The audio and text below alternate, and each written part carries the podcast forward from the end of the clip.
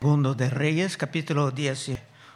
Muchas veces en las enseñanzas de Cristo hay una énfasis en la presencia o la ausencia de la fe entre sus oyentes. Por ejemplo, en Mateo 13, 55, dijeron de él, ¿no es este el hijo del que su madre María y sus hermanos Jacobo, José, Simón, Judas? ¿No están todos sus hermanas con nosotros? ¿De dónde pues tiene éste todas estas cosas? Y se escandalizaban de él, pero Jesús le dijo, no hay profeta sin honra, sino en su propia tierra y en su casa. Y no hizo ahí muchos milagros a causa de la incredulidad de ellos, falta de fe, falta de poder. Pero cuando la fe era firme, todo era muy diferente. Por ejemplo, Mateo 15, 22. He aquí una mujer cananea que, que había salido de aquella región, clamaba diciendo, Señor, hijo de David, ten misericordia de mí. Mi hija es gravemente atormentada por un demonio. Pero Jesús no le respondió palabra. Entonces acercándose sus discípulos le rogaron diciendo, despídela, pues da voces tras nosotros. Él, Jesús, respondiendo dijo, no soy enviado sino a las ovejas perdidas de la casa de Israel. Ella vino y se postró, postró delante de él diciendo, Señor, socórrame. Respondiendo él dijo, no está bien tomar el pan de los hijos y echarlo a los perrillos. Y ella dijo, sí, Señor, pero los perrillos comen de las migajas que caen de la mesa de sus amos. Entonces respondiendo Jesús dijo, oh mujer, grande es tu fe, hágase contigo como quieres. Y su hija fue sanada desde aquella hora. Grande fe, grande poder. Y por esto, hermanos, dedicamos tanto tiempo valioso a los estudios bíblicos, porque la fe es por el oír y el oír por la palabra de Dios. Y lo que tenemos delante de nosotros hoy es un ejemplo, un ejemplo de la fe fuerte. Versículo 1. Cuando el rey Ezequías lo oyó, rasgó sus vestidos y se cubrió de cilicio y entró en la casa de Jehová. Estamos continuando una historia de la semana pasada. Y si recuerda lo que pasaba en el último estudio, vino la gente de Asiria con sus amenazas y sus insultos, burlando de Ezequías y hasta burlando de Dios.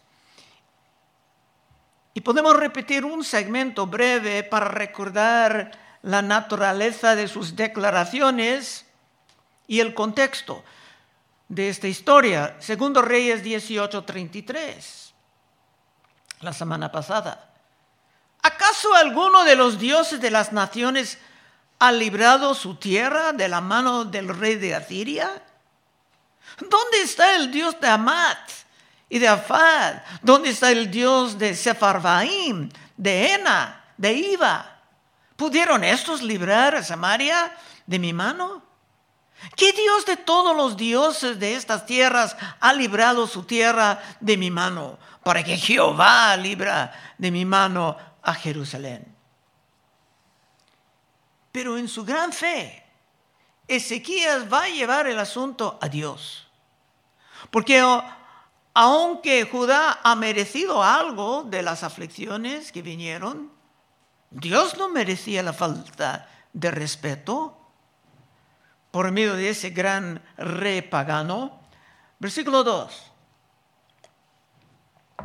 Y envió a Eliakim, mayordomo, a Sebna, escriba, y a los ancianos de los de los sacerdotes cubiertos de cilicia, al profeta Isaías, el gran profeta de Isaías, está en medio de esta historia, hijo de Amós.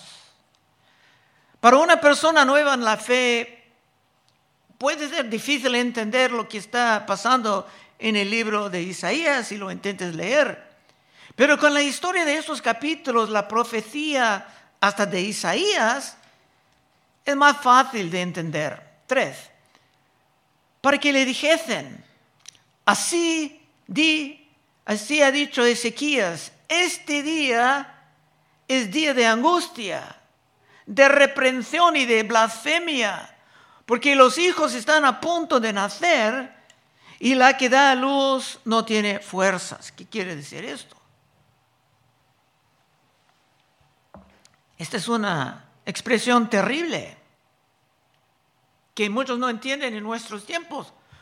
Pero en la antigüedad, si la mujer era totalmente agotada en el momento de dar luz a, a su hijo, era tan peligroso que no solamente el niño pudo estar perdido, sino la mujer misma pudiera perder su vida.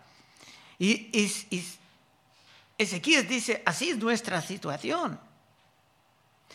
Pero por eso hay muchas otras razones debemos de dar gracias a Dios por la ciencia médica que tenemos en nuestras generaciones. Cuatro, quizá, eso es Ezequiel hablando a Isaías, quizá oirá Jehová tu Dios todas las palabras del Rapsaces, a quien el rey de los asirios, su señor, ha enviado para blasfemar al Dios viviente y para vituperar con palabras las cuales Jehová tu Dios ha oído. Por tanto, eleva oración por el remanente que aún queda. Está pidiendo oración del profeta y él mismo estaba orando.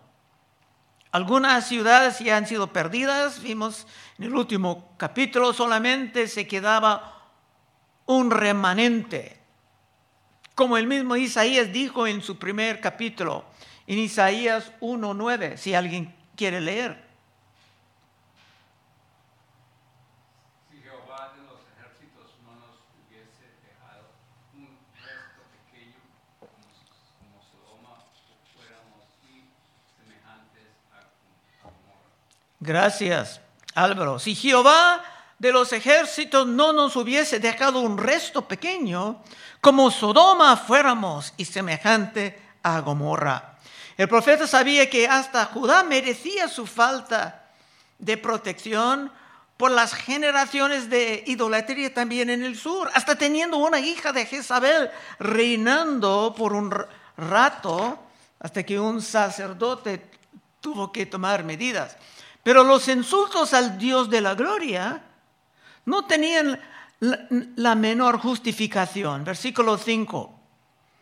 Vinieron pues los siervos del rey Ezequías a Isaías, e Isaías le respondió, así diréis a vuestro Señor, así ha dicho Jehová, no temas por las palabras que has oído, con las cuales me han blasfemado los siervos del rey de Asiria.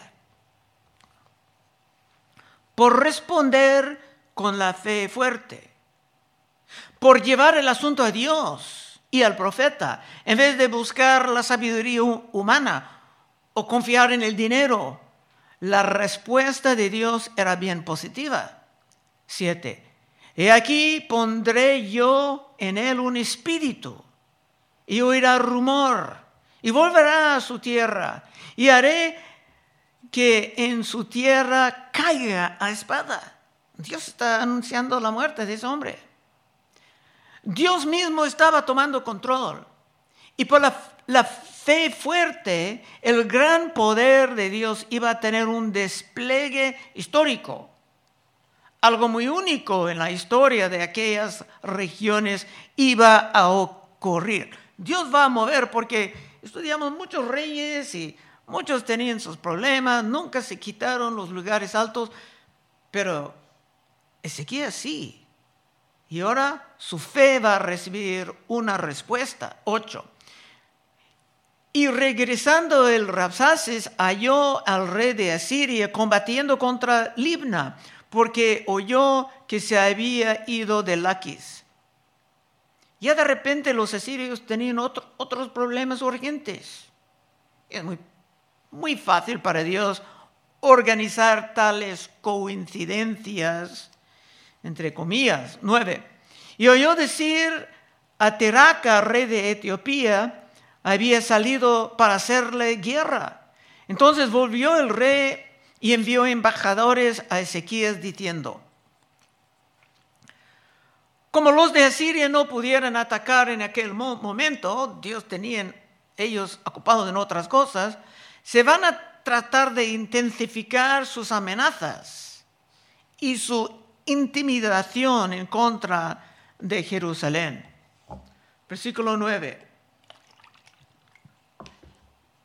Y oyó decir que Tiraca, rey de Etiopía, había salido para hacer la guerra. Entonces volvió él y envió embajadores a Ezequías diciendo, así diréis a Ezequías, rey de Judá, no te engañe tu Dios. Imagina decir esto al pueblo de Dios verdadero. No te engañe tu Dios en que tú confías para decir, Jerusalén no será entregado en manos del rey de Asiria. He aquí, tú has oído lo que han hecho los reyes de Asiria a todas las tierras, destruyéndolas. ¿Y escaparás tú? ¿Acaso libraron sus dioses a las naciones que mis padres destruyeron? Esto es a Gozán, Arán, Rezef y los hijos de Edén que estaban en Telazar. ¿Dónde está el rey de Amat, el rey de Arfad y el rey de la ciudad de Sefarbaim, de Ena, de Iba? Esta es la manera en que el diablo puede venir a ti y a mí, atacando nuestra fe, sembrando las dudas o el pánico o el temor del hombre, que es un lazo. Puede decir, tu hijo no va a salir cristiano, el mundo ya lo tiene capturado. Y muchos padres simplemente van a decir, ok, supongo que no puedo hacer nada, porque están escuchando esta forma de comentarios. Pero en este capítulo vamos a ver cosas grandes, porque Ezequías, con el profeta Isaías, va a ver el gran poder de Dios que está presente cuando sus hijos confían plenamente en Él. 14. Y tomó Ezequías las cartas de mano de los embajadores y después que las hubo leído, subió a la casa de Jehová y las extendió Ezequías delante de Jehová.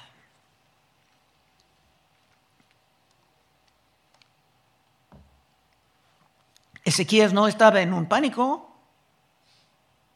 No se fue a una bruja como el primer rey Saúl. No se sacaba dinero de templo como él mismo hizo antes, cayendo en un pánico destructivo. No, ahora tiene la madurez cristiana que puede ir a Dios rogando con toda confianza. 15. Y oró Ezequiel delante de Jehová diciendo, Jehová de Israel, que moras entre los querubines, solo tú eres Dios de todos los reinos de la tierra. Tú hiciste el cielo y la tierra. Se habla un poco de la creación, porque Dios siendo creador de todo, Quiere decir que Dios es dueño de todo y también que tiene poder suficiente para resolver cualquier problema, aun si parece imposible a nosotros. Ahora Ezequías, continuando con su oración, dice en 16, inclina Jehová, oh Jehová, tu oído, y oye, abre, oh Jehová, tus ojos y mira y oye las palabras de Sennacherib que ha enviado a blasfemar al Dios viviente. Eso es muy importante lo que dice en su oración. No oraba ya para él mismo. Muchos cristianos con la falta de madurez van a decir, oh Dios, ayuda a mí. No estaba gritando, ayúdame Señor, o ayuda a mi pueblo. No, el asunto principal era la dignidad y el, honor del nombre de Dios. 17. Es verdad, oh Jehová, que los reyes de Asiria han destruido las naciones y sus tierras y echaron al fuego a sus dioses, por cuanto ellos no eran dioses, sino obra de manos de hombres madera o piedra. Y por eso los destruyeron. Ahora pues, oh Jehová Dios nuestro, sálvanos. Te ruego de su mano para que sepan todos los reinos de la tierra que solo tú, Jehová, eres Dios. Finalmente se pide por el pueblo, pero no como el pueblo merecía estar salvado, sino porque el pueblo llevaba el santo nombre de Dios, que era el pueblo de David, que más tarde iba a traer al mundo a Cristo. Entonces estaba mirando al futuro y al pasado, David en el pasado, Cristo en el futuro, y basado en esto, no en ningún mérito de ellos tenían una posición para pedir. 20.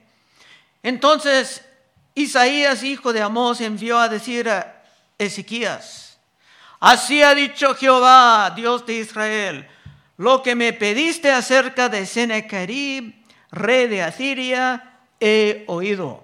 Es muy positivo. Dios estaba bien impresionado con la fe madura de Ezequías. Y por el momento se va a responder, responder con algo como una poema. Y después con el juicio serio más concreto. 21. Esta es la palabra que Jehová ha pronunciado acerca de él. La virgen hija de Sión te menosprecia, te escarnece. Detrás de ti mueve a su cabeza la hija de Jerusalén. Ahora, las burlas, los insultos estaban regresando a Siria. Cuando Jerusalén era presentada como una virgen hija, esto era para significar que la hija estaba bajo la protección de su gran padre, que iba a emplear su poder para protegerla. 22. ¿A quién has vituperado y blasfemado? ¿Y contra quién has alzado la voz y levantado en alto tus ojos contra el Santo de Israel? Ahora la burla y los insultos en contra de Ezequías están en el olvido. El asunto ya está entre Jehová y ese rey pagano. 23. Por mano de tus mensajeros has vituperado a Jehová y has dicho con la multitud de mis carros, he subido a las alturas de los montes, a los más inaccesibles del Líbano. Cortaré sus altos cedros, sus cipreses más escogidos. Me alojaré en sus más remotos lugares y en el bosque de sus feraces campos. Aquí Dios estaba anunciando lo que estaba pasando en el mente de ese arrogante. Dios estaba revelando su arrogancia, como Nabucodonosor, más tarde exaltándose tan alto justamente antes de perder su razón y vivir como una bestia por un largo rato. Así que Dios estaba cobrando a ese rey de Asiria por la arrogancia máxima continuando de lo que estaba pasando, Dios hablando de la mente de ese hombre. Yo he cavado y bebido las aguas extrañas. He sacado con las plantas de mis pies todos los ríos de Egipto. Ahora Dios hablando. Una interpretación.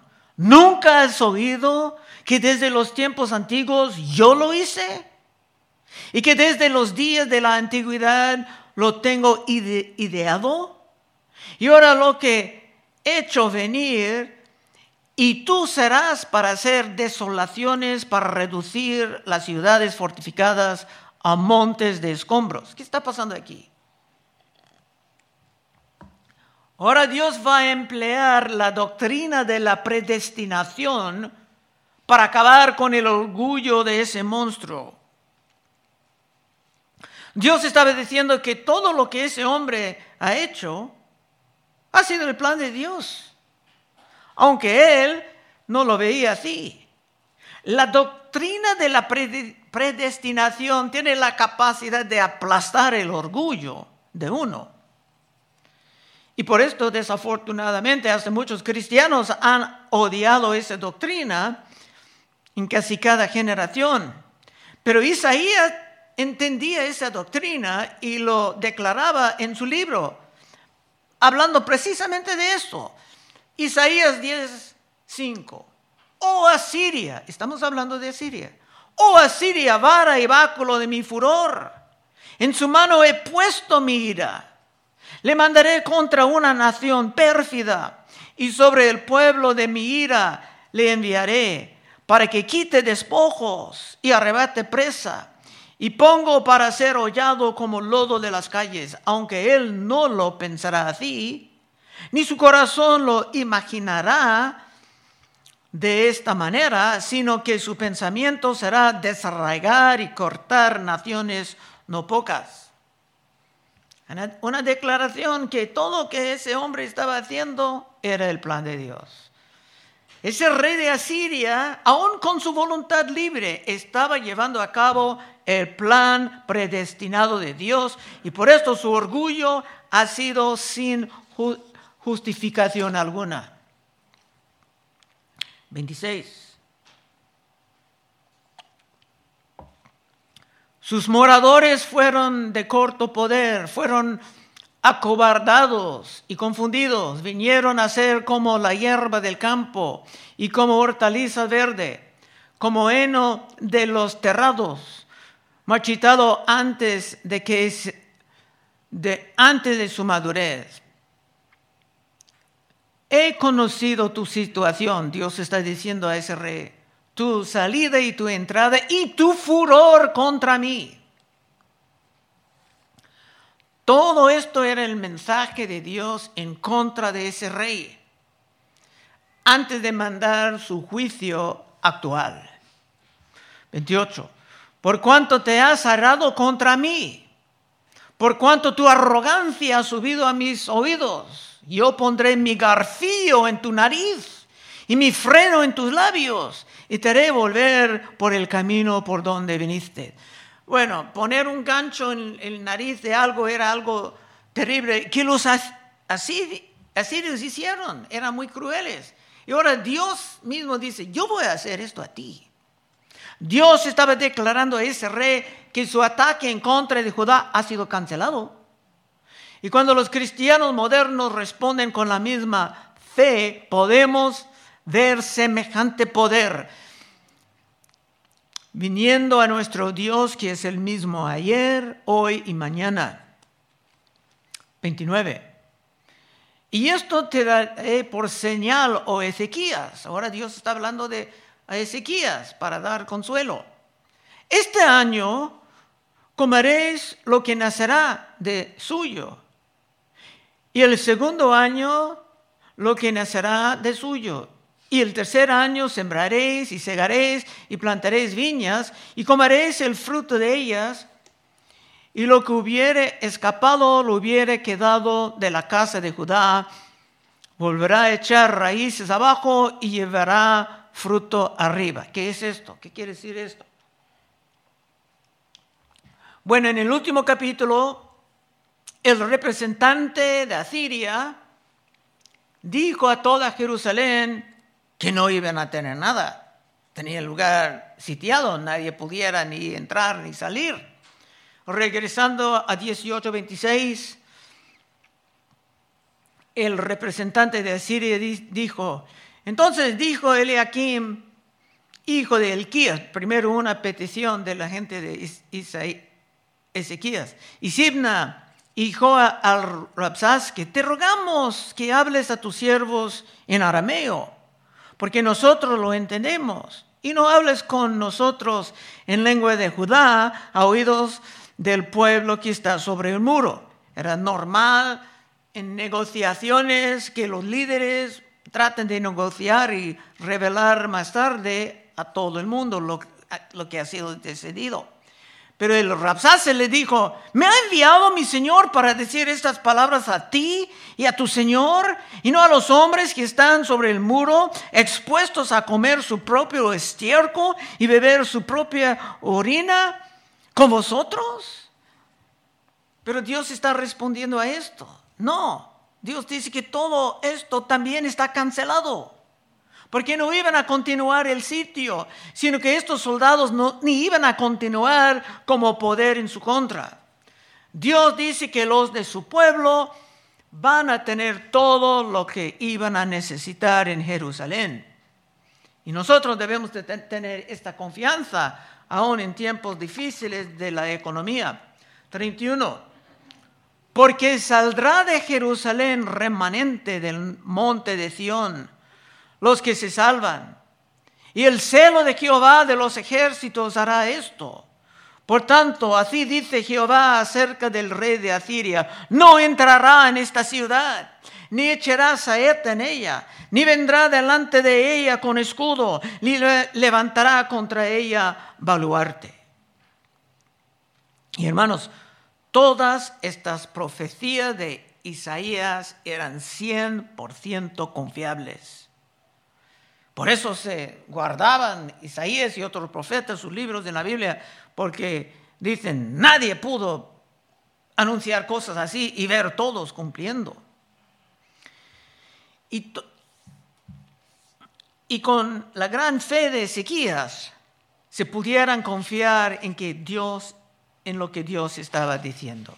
Ahora Dios va a acabar con sus declaraciones, la poesía y llegar a los juicios actuales. 33. Por el mismo camino que vino, volverá. Y no entrará en esta ciudad, dice Jehová, porque yo ampararé esta ciudad para salvarla, por amor a mí mismo y por amor a David mi siervo. Dios, amando a su propio nombre, iba a derramar el juicio sobre ese rey de Siria yo dije en la última vez que no se puede tomar el nombre de Dios en vano y después esperar la impunidad. Éxodo 27. No tomarás el nombre de Jehová tu Dios en vano, porque no dará por inocente Jehová al que tomare su nombre en vano. Es el tercer mandamiento de los diez y la gente que andan todo el día diciendo, ay, Dios mío, Dios mío, o en inglés, oh my God, deben de pensar en esto. Y también hemos visto que ese rey de arrogancia estaba burlando no solamente de Ezequías, sino que estaba actualmente burlando de Dios. Y que dice San Pablo, Gálatas 6:7, no os engañéis, Dios no puede ser burlado pues todo lo que el hombre sembrare, eso también segará. Y ese hombre, líder de Asiria, ya iba a conseguir su cosecha. Estamos llegando al fin. Y aconteció en aquella misma noche, salió el ángel de Jehová y mató en el campamento de los asirios 185 mil. Cuando se levantaron por la mañana, he aquí todo era cuerpo, cuerpos muertos. Una enorme matanza por un ángel de los hombres más valiosos de un ejército, hombres fuertes, jóvenes, establecidos en su experiencia, lo mejor que el rey tenía y todos perdidos, así de rápido. A lo mejor los buitres ya estaban volando en todos lados, como vimos en el libro de Lucas hace rato, Lucas 17, 37. Y respondiendo le dijo, Cristo hablando, ¿dónde, Señor? Él le dijo, donde estuviera el cuerpo, ahí se juntarán también las águilas. Y la palabra águila es el mismo de buitre en la griega. Entonces vino un gran juicio, pero eso no es suficiente como juicio sobre el rey de Asiria, sino que Dios tenía que mandar algo más. 36, 36 y 37, estamos al fin. Entonces, Sennacherib, rey de Asiria, se fue y volvió a Nínive, donde se quedó. Y aconteció que mientras él adoraba en el templo de Nisroch, su dios, Adramalek y Cerecer, sus hijos, lo hirieron a espada y huyeron a tierra de Ararat y reinó en su lugar Esar Edón, su hijo. Para restablecer el honor de, del nombre de Dios y establecer algo del temor de Dios en la región, ese hombre fue matado por dos de sus propios hijos. Y muchos creen que estudian la historia judía, muchos creen que él iba a sacrificar estos dos hijos a su Dios falso o a los demonios detrás del ídolo, porque el ídolo no es nada.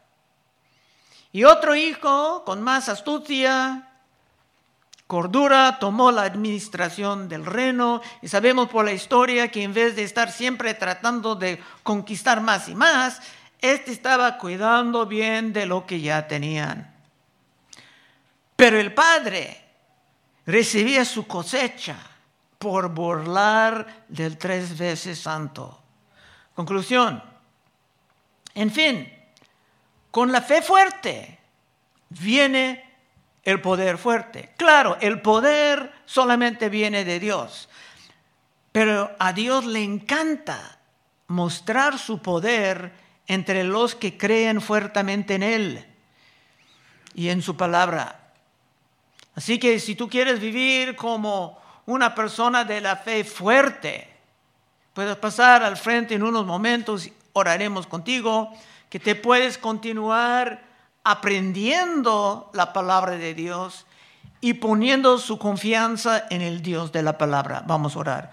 Oh Padre, te damos gracias por una oportunidad de ver tu poder actual y para motivarnos, Señor, a vivir como los de la fe fuerte, no dudando nada de tu palabra, Señor. Llénanos con tu Espíritu Santo, Señor. Venga lo que venga en esta vida, Señor, ayúdanos a estar seguros de nuestra fe en ti. Pedimos en el santo nombre de Cristo Jesús. Amén.